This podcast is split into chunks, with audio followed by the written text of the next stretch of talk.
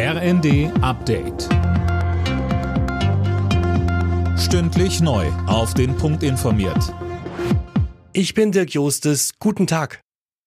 Bremen will heute eine Initiative zur sogenannten Übergewinnsteuer in den Bundesrat einbringen. Ziel, Unternehmen, die ohne eigene Leistung durch Krisen profitieren, sollen mehr Steuern zahlen. Aktuelles Beispiel, die Energiebranche. Bremens Bürgermeister Bovenschulte sagte in der ARD, weil da das Problem am drängendsten ist. Man kann sich in der weiteren Diskussion überlegen, ob es dann auch noch weitere Branchen gibt, wo das Problem so deutlich ist. Aber ich warne davor, einfach zu sagen, weil es so schwierig ist, kapitulieren wir als Staat einfach und nehmen hin, dass sich manche Unternehmen am Krieg eine goldene Nase verdienen. Finanzminister Lindner lehnt das ab. Er warnt vor einer Diskriminierung einzelner Branchen und noch höheren Preisen. Der Tankstelleninteressenverband wirft der Mineralölwirtschaft vor, den Tankrabatt durch Preiserhöhungen schon längst zu Geld gemacht zu haben. Und es werde weiter erhöht. Im August könnte der Literpreis bei 2,30 Euro bis 2,60 Euro liegen, sagte ein Verbandssprecher der Stuttgarter Zeitung.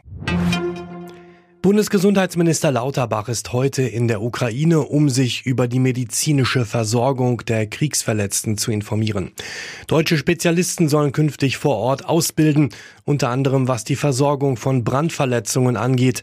Lauterbach sagt im ersten, worum es noch geht. Viele Kinder und Erwachsene haben Gliedmaßen verloren, Beine, Arme. Da wollen wir bei der prosthetischen Versorgung also helfen und darüber hinaus wollen wir auch helfen, dass die Ukraine regelmäßige Unterstützung bekommt, telemedizinisch bei schweren Eingriffen.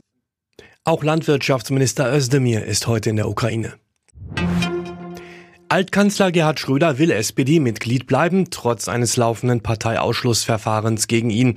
Das hat er dem Spiegel gesagt. Mehrere Verbände haben beantragt, Schröder wegen seiner Tätigkeit für russische Energiefirmen und seiner Nähe zu Kremlchef Putin aus der Partei zu werfen. Alle Nachrichten auf rnd.de